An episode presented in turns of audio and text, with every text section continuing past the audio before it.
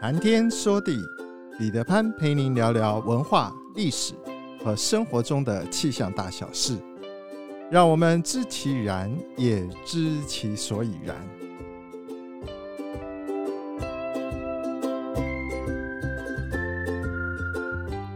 谈天说地，潘大刚空中与您相会。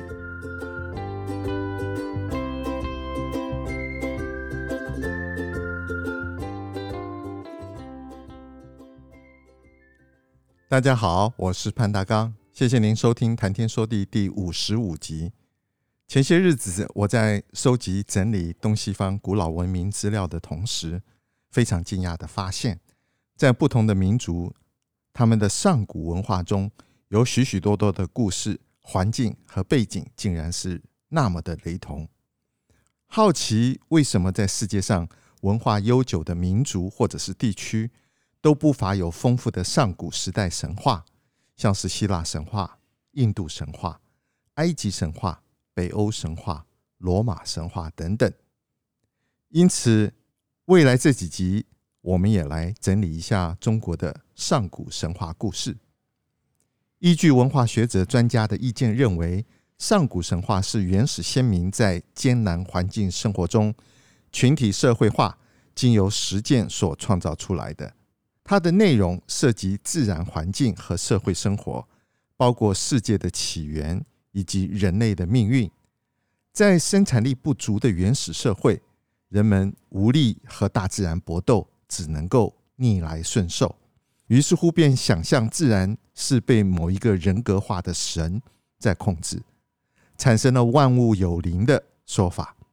而随着人类社会的发展，先民们增强了征服自然的力量，于是乎，英雄为模式，创造出一系列战胜自然的故事，出现了反映社会生活的神话。按照类型划分，上古神话可以分为创世神话、英雄神话、社会神话、自然神话、图腾神话和宗教神话这六种。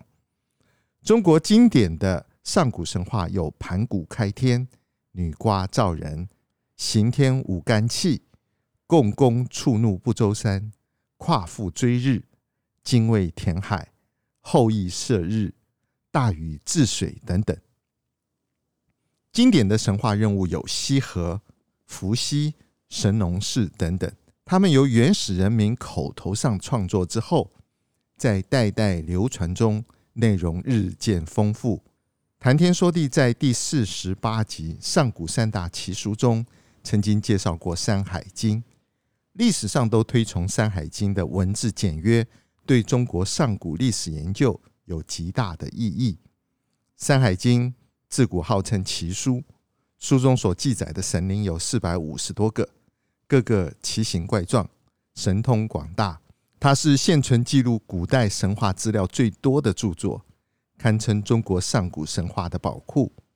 全书十八卷，分为山经跟海经两大类，总共约有三万一千多字。《山海经》它大约成书是在战国初年到汉代初年，考据是由多位无名氏集体所创作的，最后经由西汉的刘向、刘歆父子合编而成。《山海经》记载有动物两百七十七种，招灾引祸的怪鸟怪兽，惠及人类的灵禽灵兽，奇形怪状的异兽等等，均有在此书记载。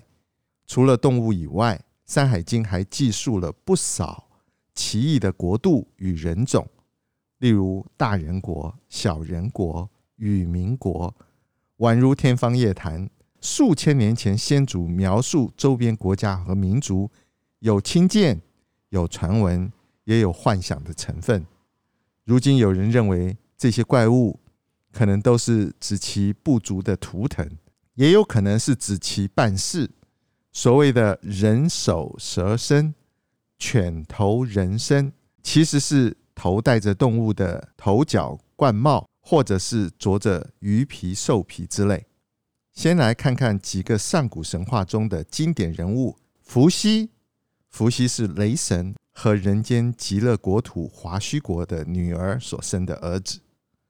传说中，伏羲是蛇身人首，能够沿着一棵高耸入云的大树，叫做箭木。伏羲能够攀登箭木，一直攀登到天庭上去。伏羲是东方的天帝，辅助他的是木神勾芒。勾就是锯子的锯，芒是芒种的芒。勾芒手里拿着一个圆规，和伏羲一起代中央天地管理着春天，所以春夏秋冬都是各有神祇来管理的。伏羲对于人民的贡献很大。他曾经画过八卦，教人民使用符号记载生活中发生的事情。他看到蜘蛛结网，因此以其为师，教人民编织了渔网，教人民捕鱼。他发明了叫做瑟的乐器，琴瑟和鸣的瑟。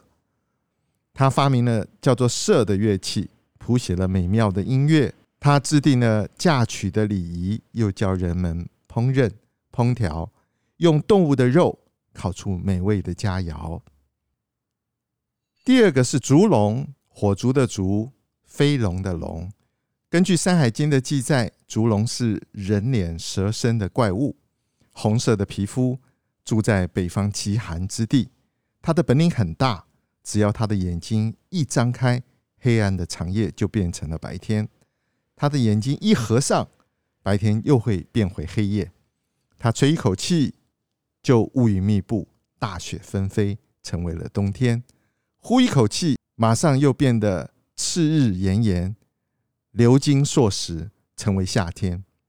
他老是卷伏着，不吃饭，不喝水，不睡觉，不呼吸，因为他一呼吸，就成为长风万里。他的神力又能烛照九泉之下。传说他常常含着一支蜡烛。照在北方幽暗的天门之中，所以人们又叫他烛音。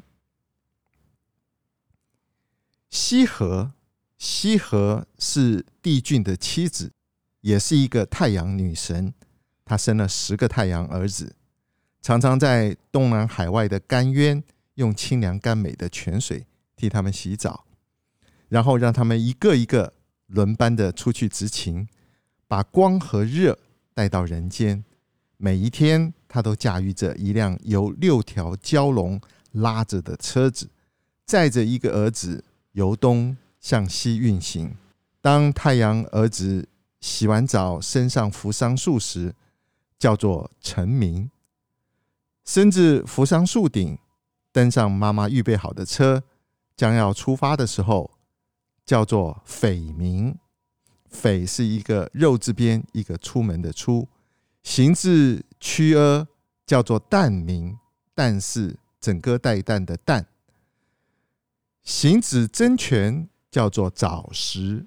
以后每经过一个重要的地方，都有一个代表时间的名目。羲和是一个慈爱又负责的母亲。燧人氏在上古时。在西方荒远之地，有一个国家叫做燧民国。这个国家是太阳和月亮的光辉都照射不到的地方。那里的人根本不知道什么叫做四季，更不知道什么叫昼夜。这个国家有一种火树，叫做水木，它长得非常巨大，树根和树枝曲盘起来生长，足足占了一万顷的土地。云和雾。都绕在它的树干上飘荡，用它的树枝相互摩擦的话，就会生出火花。后世有一个圣人周游四方，来到了此树之下，见着有一些形状像鸟的动物用嘴去啄树干，树干就发出灿烂的火光。这个人从中领悟到取火的方法。于是发明了钻木取火，人们就叫他燧人氏。神农，神农就是炎帝，是个极慈爱的大神。传说他是牛头人身。当他教人耕种的时候，天空便纷纷降落了许多的谷种。他把谷种收集起来，又制作了农具，教给人们种植的方法。从此五谷丰登，不愁衣食。神农为了给人治病，还亲自去尝各种各样的药草，曾经在一天中中过七十次的毒，所以他不但是农业之主，也是医药之主。我们来看看上古神话中间的一些神话故事。第一个是盘古开天。传说太古的时候，天地不分，整个宇宙像一个大鸡蛋，混沌一团，漆黑一片，分不清上下左右、东南西北。但是鸡蛋中孕育的一个伟大的人物，他就是开天辟地的盘古。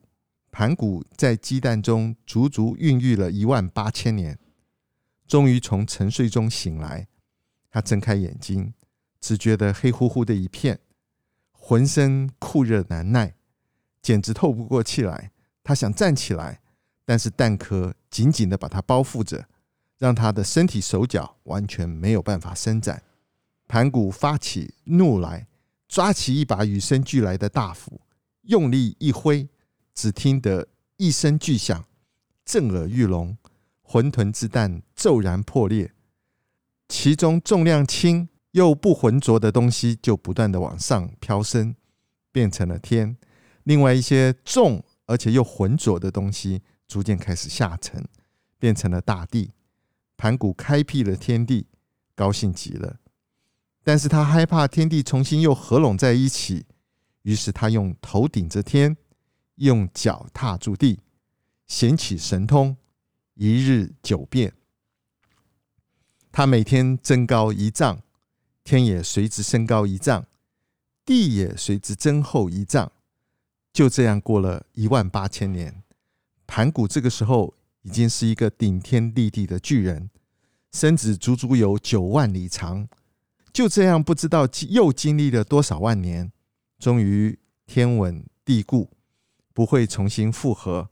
这时候，盘古才放心下来。但是，这位开天辟地的英雄已经是精疲力竭。再也没有力气支撑自己，他那巨大的身躯轰然一声倒在地上。盘古临死的时候，全身发生了巨大的变化，他的左眼变成了鲜红的太阳，他的右眼变成了银色的月亮，呼出的最后一口气变成了风和雨，最后发出的声音变成了雷鸣，他的头发和胡须。变成了闪烁的星辰，头和手足变成了大地的市集和高山，血液变成了江河湖泊，经脉化成了道路，肌肉变成了肥沃的土地，皮肤和汗毛化作了花草树木，牙齿和骨头化成金银铜铁玉石宝藏，他的汗。变成了雨水和甘露，从此开始有了世界，这就是盘古开天。盘古开辟了天地之后，天上开始有了太阳、月亮、星星，地上有了山川草木、花鸟虫鱼。可是就是没有人，不知道在什么时候出现了一个非常美丽、善良的女神，她的名字叫做女娲。女娲神通广大。有一天，她在广阔的原野上独自行走，看着周围美丽的景象，忽然觉得自己好孤单。她想，在天和地之间，好像还缺少了点什么，应该再添一点东西进去，让它更热闹一点才对。那添一点什么东西才好呢？一路走，一路想，女娲有点累了，就在一个小池子旁边蹲了下来。忽然看见清澈的池水中反映出来她美丽的面容，于是她灵机一动，就想：这世界上各种各样的东西都有了，为什么不创造一个像自己一样的东西呢？她这么想，就顺手从池子抓起一团黄泥，掺和了水，在手里捏着捏着，成了一个娃娃的小东西。他把小东西放在地面上，说也奇怪。这个泥捏的小家伙，刚一接触到地面，马上就活了起来，活蹦乱跳，而且一开口就能喊“妈妈”，看着这个自己亲手制作出来的小人，女娲开心极了。她给心爱的孩子取了一个名字，叫做人。他想，有了这样可爱的小人，大地上从此就不会寂寞了。于是就造了更多的小人。女娲想，有什么更好的方法可以使这个造人的工作更简单一些呢？那就是她先从树林里找来一根藤条，然后把它放入泥潭里，浸上泥浆，一会儿，然后再把它拿出来，向四处挥动，这样泥点溅落的地方就会出现许许多多小小的、跳跳、叫叫的小人。这些小人和先前用黄泥捏成的小人一模一样，这就是女娲造人。上古社会中，伏羲常常独处，十分茫然，不知所措。在闲暇之余，他时常盘坐卦台山巅，苦思宇宙的奥妙，仰观日月星辰的变化，俯察山川风物的法则，不断的反省自己，追年逐月，风雨无阻。也许是他的精神感动了天地，有一天。他的眼前出现了一派美妙的幻境，一声炸响之后，渭河对岸的龙马山豁然中开，就看到龙马正翼飞出，悠悠然顺河而下，直落河心分心石上。这个时候，分心石也幻化成为立体太极，阴阳缠绕，光辉四射。